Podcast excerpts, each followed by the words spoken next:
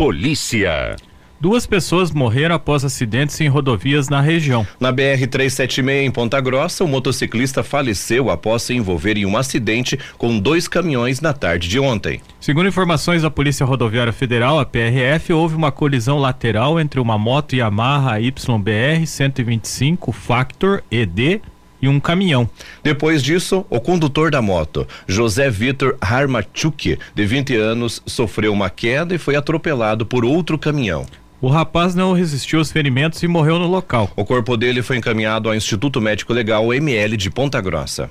O José era natural de Ponta Grossa e residia na linha Ivaí, segunda seção em Prudentópolis, município onde será sepultado. De acordo com a Polícia Rodoviária Federal, os dois caminhões envolvidos não pararam e não foram localizados. Outros motoristas que transitavam no local do acidente disseram aos policiais que o motociclista util, utilizava o chamado, entre aspas, corredor entre os caminhões quando sofreu a queda. Na BR 277, em Guarapuava, um homem morreu após ser atropelado por um veículo Honda Civic na manhã de terça-feira. Equipes do SAMU foram acionadas e constataram o óbito da vítima que tinha aproximadamente 50 anos. O homem não foi identificado. O condutor do carro seguia sentido Guarapuava, Curitiba. Ele realizou teste do bafômetro com resultado negativo para ingestão de álcool. O corpo do pedestre foi conduzido ao IML de Guarapuava. A Polícia Civil vai investigar as causas do acidente. Ainda na região, na BR 277 em Porto Amazonas, a PRF apreendeu 184 quilos de maconha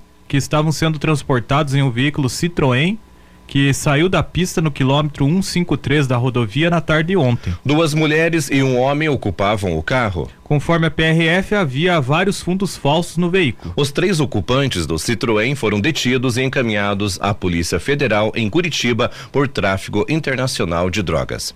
Polícia. Um homem invadiu uma casa e ameaçou os moradores na rua Prefeito José Bitter, no centro de Imbituba, na noite de terça-feira. Ele foi contido pelos moradores. A polícia militar esteve no local e constatou que o invasor apresentava ferimentos do rosto. O responsável pelo imóvel disse que o, o homem invadiu o pátio de sua casa e entrou dentro de um carro. Depois disso, ele deu marcha ré e colidiu contra o muro, causando danos. Posteriormente, os policiais foram informados que o autor dos danos possui problemas mentais e já tinha, já tinha sido encaminhado para receber atendimento médico em outras oportunidades por apresentar comportamento alterado. O SAMU foi acionado para atender o homem que precisou ser contido pelos policiais. Ele foi encaminhado ao pronto atendimento de Imbituva, onde novamente apresentou comportamento agressivo e precisou ser contido antes de ser medicado. Em outra ocorrência, um homem que reside no centro de Imbituba acionou a PM, pois esta, é, pois a, a, uma prima estava incomodando ele, que foi até a sua casa para perturbá-lo. Os policiais foram até o local, mas o morador já havia saído. Vizinhas informaram que o homem comunicou que ia sair da casa e que sua prima é usuária de drogas. Segundo o morador, ela foi até sua residência para pedir dinheiro. A mulher não foi encontrada. Em Ipiranga, um motociclista que não tem carteira nacional de habilitação, a CNH, foi abordado na tarde de terça-feira. Já a moto tinha débitos e não possuía alguns equipamentos obrigatórios. E por isso, a moto foi recolhida ao destacamento da PM.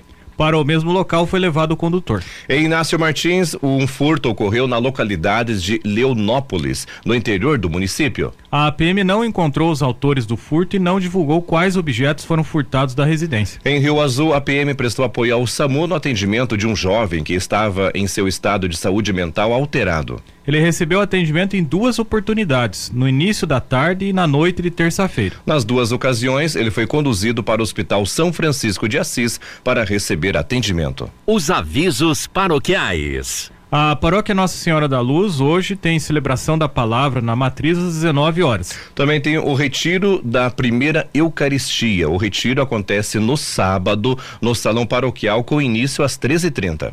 O curso de batismo será realizado no domingo, das 13h30 às 16h30, na Matriz Nossa Senhora da Luz. As inscrições podem ser feitas na Secretaria Paroquial. E a Paróquia Perpétuo Socorro, no bairro Rio Bonito, hoje informa que tem missa especial no Rio do Couro, às 18 horas. Esporte. Campeonato Intercomunidades de Futsal em Rio Azul, Série Ouro, a primeira divisão, hoje no ginásio Albinão. 19h45, o time do Marumbi dos Elias A joga contra a Água Quente dos Rosas. Às 21 horas tem um confronto entre Taquari e Beira Linha.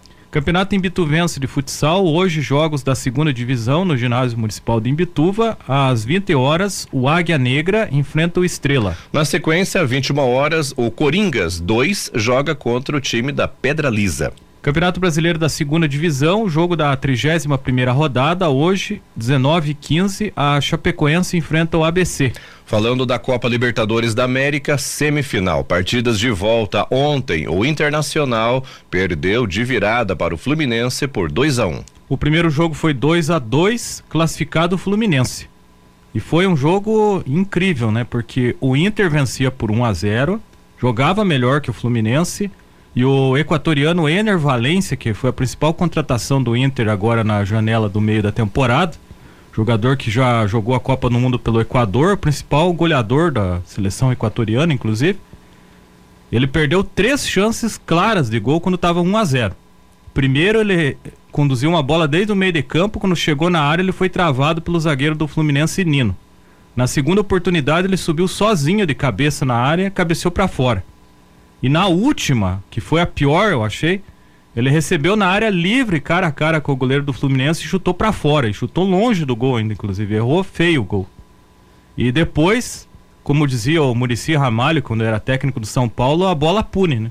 O Fluminense teve duas chances de um prazo de seis minutos no final da partida e virou o jogo, aproveitou as duas chances que o Inter não, não fez antes. E agora, o Fluminense está classificado para a grande final da Copa Libertadores da América. E hoje, Rodrigo, vamos conhecer qual será o outro finalista, porque na semifinal, hoje, 21 e 30 tem Palmeiras e Boca Juniors da Argentina. Você pode ouvir esse jogo na Super Najuá em parceria com a Rádio Pai Querer de Londrina hoje à noite.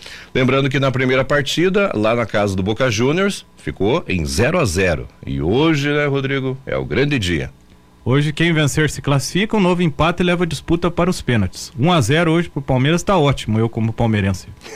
tá louco de bom? É. Nada de pênalti. Não, né? pênalti não. o, o goleiro do Boca tem um histórico ali que ele 19 cobranças no time do Boca, ele pegou 10. Ô, louco. É especialista em pegar pênalti, homem. Pois Sérgio. Romero, o nome do, do goleiro do Boca. E se for olhar esse retrospecto, então o Palmeiras em cobranças de pênaltis, né, em fases decisivas, não é muito bom, né? Então, nada de pênalti.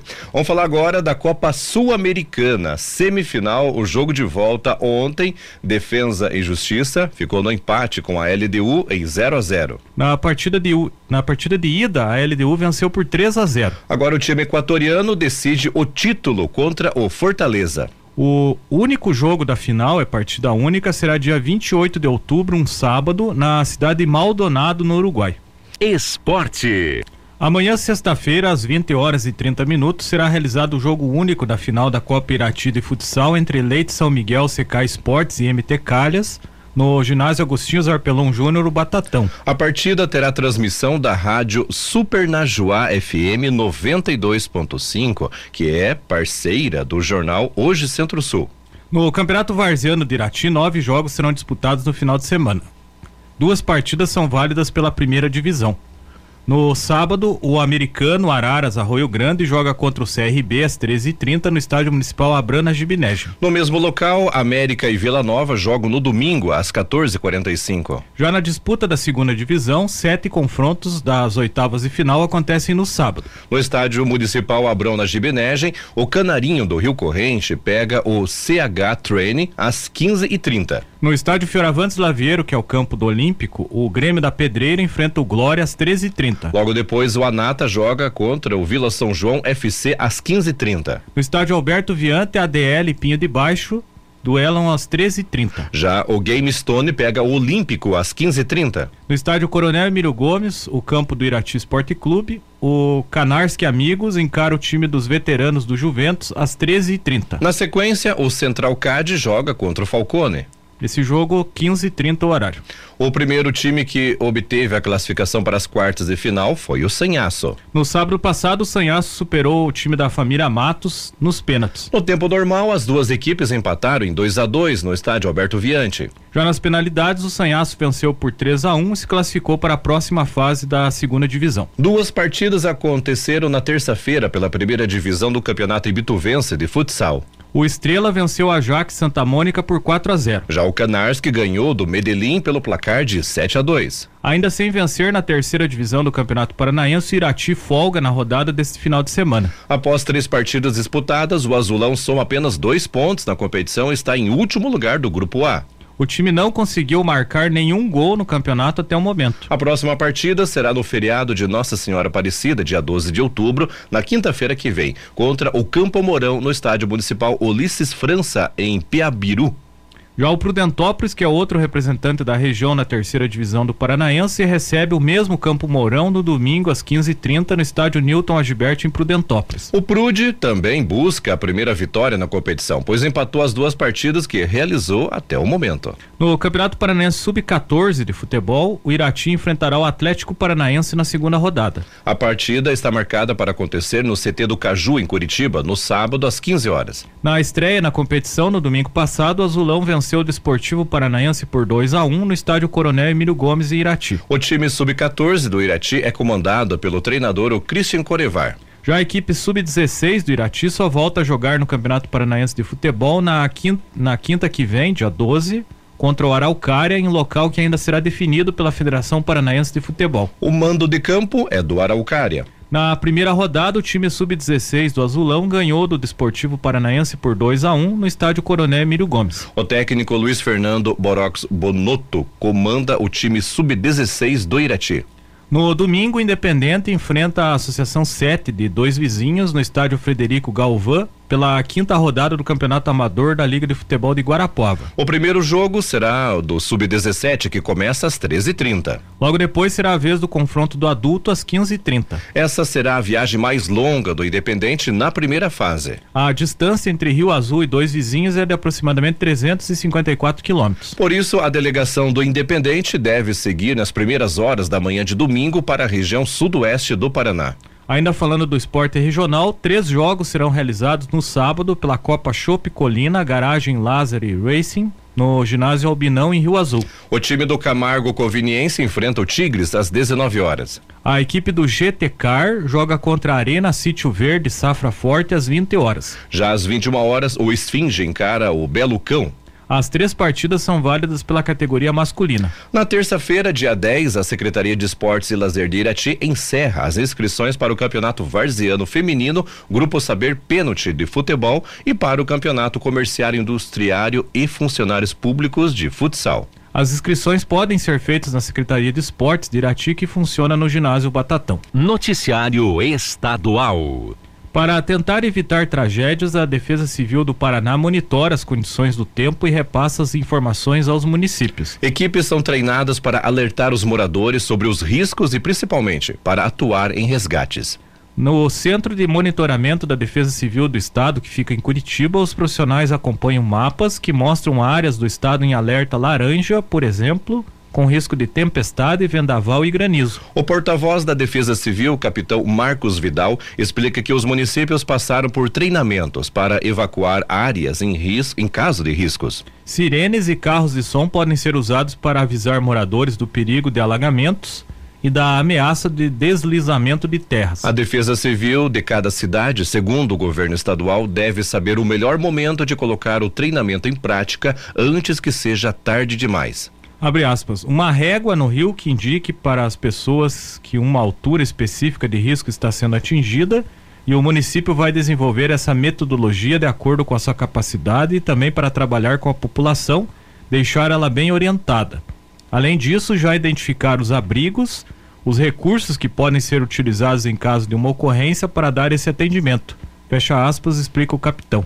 O Sistema Meteorológico do Paraná, o CIMEPAR, envia informações sobre as condições climáticas em tempo real à Defesa Civil, que repassa aos municípios para que se preparem para os riscos dos temporais. Para a população em geral, o alerta vem em mensagens de texto enviadas a telefones celulares cadastrados. Ouça como receber uh, essas mensagens elas indicam é, que situações severas, chuvas fortes, vento forte, vão atingir a região e que isso pode causar algum desastre. Abre aspas. O que eu devo fazer? Sair daquela localidade e ir para um local onde não vai ser afetado pela água, normalmente um local mais alto, e para isso evitar passar pelos locais alagados, porque pode ter um obstáculo no meio do caminho e você não conseguir atravessar. Fecha aspas, orienta o capitão da Defesa Civil. Porém, na avaliação do geólogo e professor Renato Lima, do Centro de Apoio Científico em Desastres da Universidade Federal do Paraná, o estado ainda é muito vulnerável na prevenção de tragédias naturais. Abre aspas, tem que evitar que a serra deslize, que o rio entre em uma enchente, ultrapasse os limites e inunde, que as áreas alaguem, que tenha fluxo de lama, isso é prevenir ou então também é prevenir fazer com que as pessoas não estejam no local onde o rio vai encher ou não estejam no local onde a serra vai deslizar.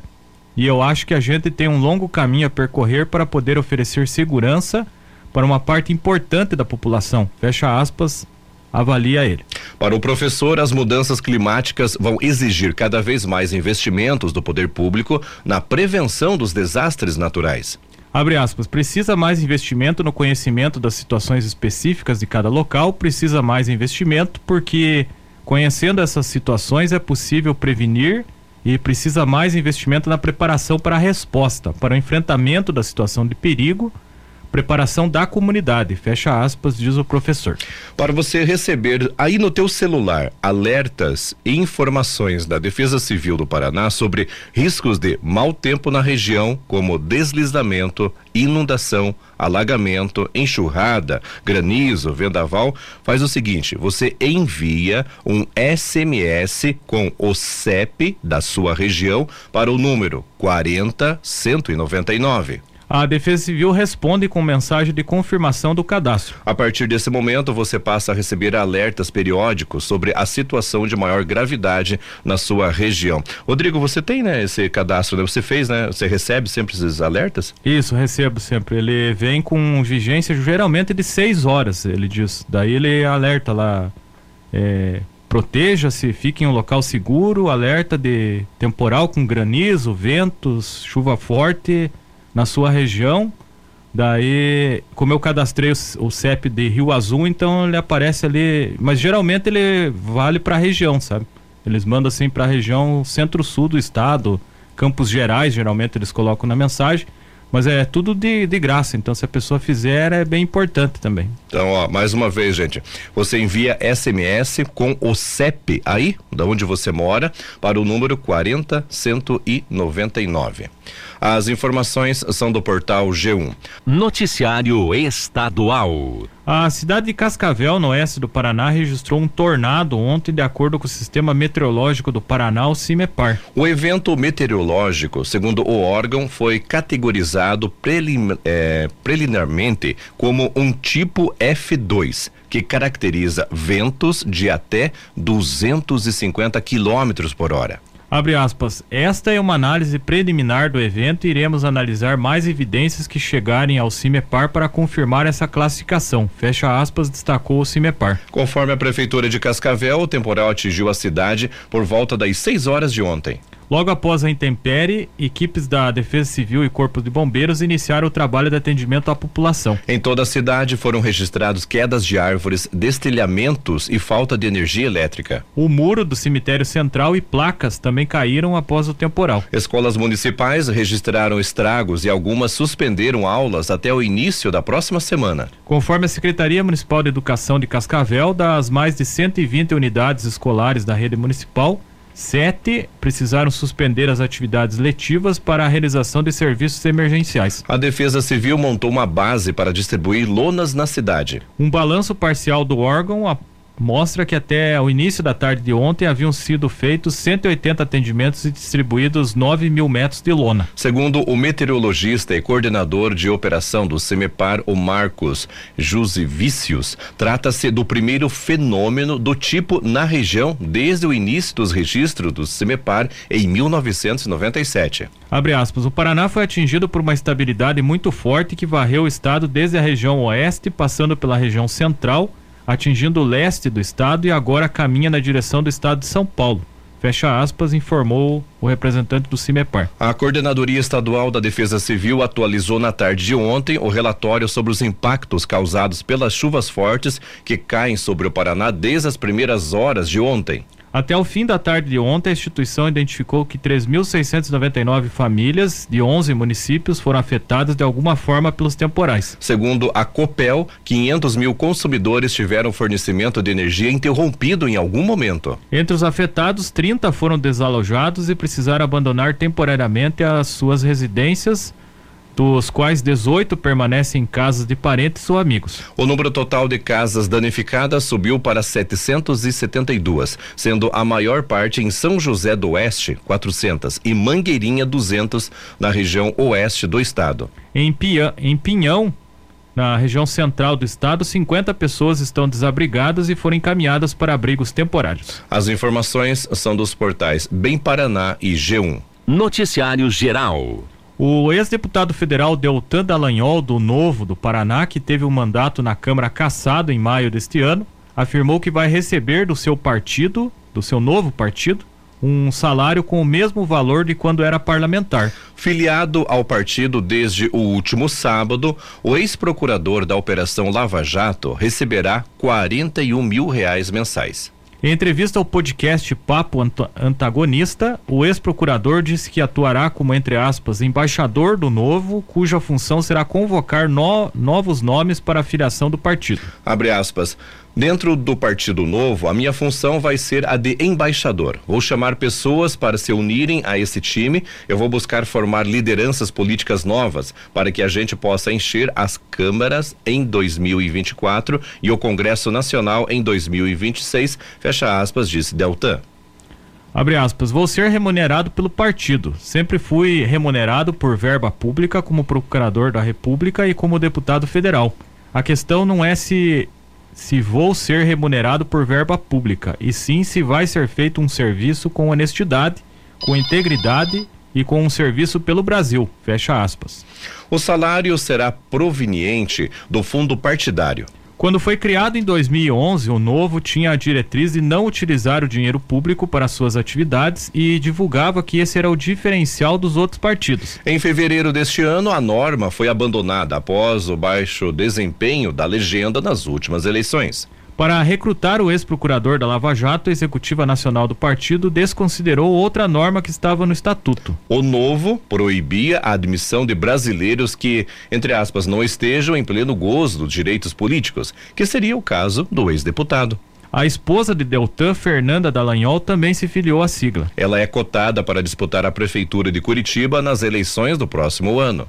O Novo informou que os dirigentes que, entre aspas, se dedicam de forma integral e os funcionários do partido recebem salários de acordo com as suas funções. Deltan Dallagnol teve um mandato cassado pelo Tribunal Superior Eleitoral TSE em 16 de maio. A decisão foi baseada na lei da ficha limpa que proíbe magistrados e membros do Ministério Público de se candidatarem caso tenham pedido de exoneração aposentadoria voluntária na pendência de processos administrativos disciplinares. Na época em que se candidatou o deputado federal cargo para o qual foi eleito com 344.917 votos, o ex-procurador respondia a reclamações administrativas e sindicâncias no Ministério Público. Ele pediu exoneração da Procuradoria da República no Paraná em 2021 quase um ano antes da eleição de 2022. Segundo o relator do julgamento, o ministro Benedito Gonçalves, Deltan Dallagnol teve a intenção de contornar a lei da ficha limpa de forma, entre aspas,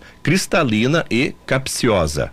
Em setembro, o ex-procurador desistiu do último recurso no STF para tentar reaver o mandato na Câmara. As informações são do jornal Estadão Conteúdo.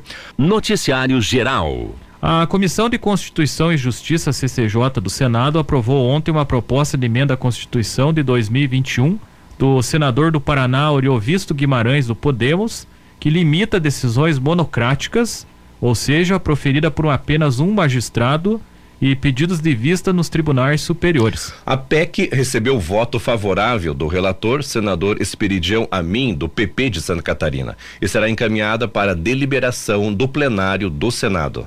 A PEC proíbe a concessão de decisão monocrática que suspenda a eficácia de lei ou ato normativo com efeito geral ou que suspenda atos dos presidentes da República, do Senado Federal, da Câmara dos Deputados ou do Congresso Nacional. Ficarão submetidas a essas mesmas regras os processos do Supremo Tribunal Federal, STF, que peçam a suspensão da tramitação de proposições legislativas ou que possam afetar políticas públicas ou criar despesas em qualquer ente federativo. A PEC estabelece também que, quando forem deferidas decisões cautelares em ações que peçam declaração de inconstitucionalidade de lei ou ato, ou questionem descumprimento de preceito fundamental, o mérito da ação deve ser julgado em até seis meses. Depois desse prazo, ele passará a ter prioridade na pauta sobre os demais processos. Pela medida, os pedidos de vista devem ser concedidos coletivamente por prazo máximo de seis meses. O Diovisto alega que a medida é um contraponto à atual insegurança jurídica. Abre aspas, são enormes os riscos à separação de poderes e ao Estado de Direito provocados pelo ativismo irrefletido pela postura errática, desconhecedora de limites e, sobretudo, pela atuação atentatória ao princípio da colegialidade verificado no Supremo Tribunal Federal, fecha aspas, destacou o senador. Segundo o Diovisto, estudo mostra que entre 2012 e 2016, o STF teria tomado 883 decisões cautelares monocráticas, em média, 80 decisões por ministro. O mesmo estudo indica que o julgamento final dessas decisões levou em média entre 2007 e 2016 dois anos. Na mesma linha, Esperidião Amin diz no relatório que, abre aspas, a decisão monocrática deixou de ser a exceção para se tornar presente na quase totalidade dos julgados do STF, fecha aspas. Ele também afirma que a que a preocupação com esse tipo de decisão não tem viés ideológico, uma vez que propostas semelhantes já foram apresentadas por parlamentares de outros partidos. O ministro Luiz Roberto Barroso, presidente do Supremo Tribunal Federal, disse ontem que não vê razão para alterações no funcionamento da corte, neste momento, depois do papel desempenhado pela instituição na defesa da democracia. O Barroso negou o mal-estar com o Congresso e disse compreender e receber, entre aspas, com naturalidade os debates em curso no Legislativo, mas acrescentou que, entre aspas, compreender não é concordar. Uma das medidas criticadas pelo presidente do Supremo é a que possibilita a reversão de decisões monocráticas proferidas pelos ministros. O Barroso lembrou que tal medida já foi adotada na Constituição de 1937, na ditadura de Getúlio Vargas abre aspas, o que não me parece um bom precedente, fecha aspas. Barroso frisou que o Supremo já modificou seu regime interno para prever que decisões monocráticas em ações diretas de inconstitucionalidade sejam submetidas na sessão mais próxima possível ao escrutínio do plenário. Outra modificação recente estabeleceu o prazo de 90 dias para devolução automática de vistas prazo mais rígido que os seis meses em discussão na proposta aprovada pela CN CCJ. Em, rela em relação a mandatos, Barroso disse ter vantagem e desvantagens na sua adoção. Para o ministro, o problema maior estaria em se mudar a regra, não deixando que a opção do Constitucional do, da Constituinte de 1988 se consolida. Abre aspas, pessoalmente acho que o Supremo talvez seja uma das instituições que melhor serviu ao Brasil na, na preservação da democracia. Não está em hora de ser mexido, fecha aspas, afirmou o ministro. As informações são do portal Bem Paraná.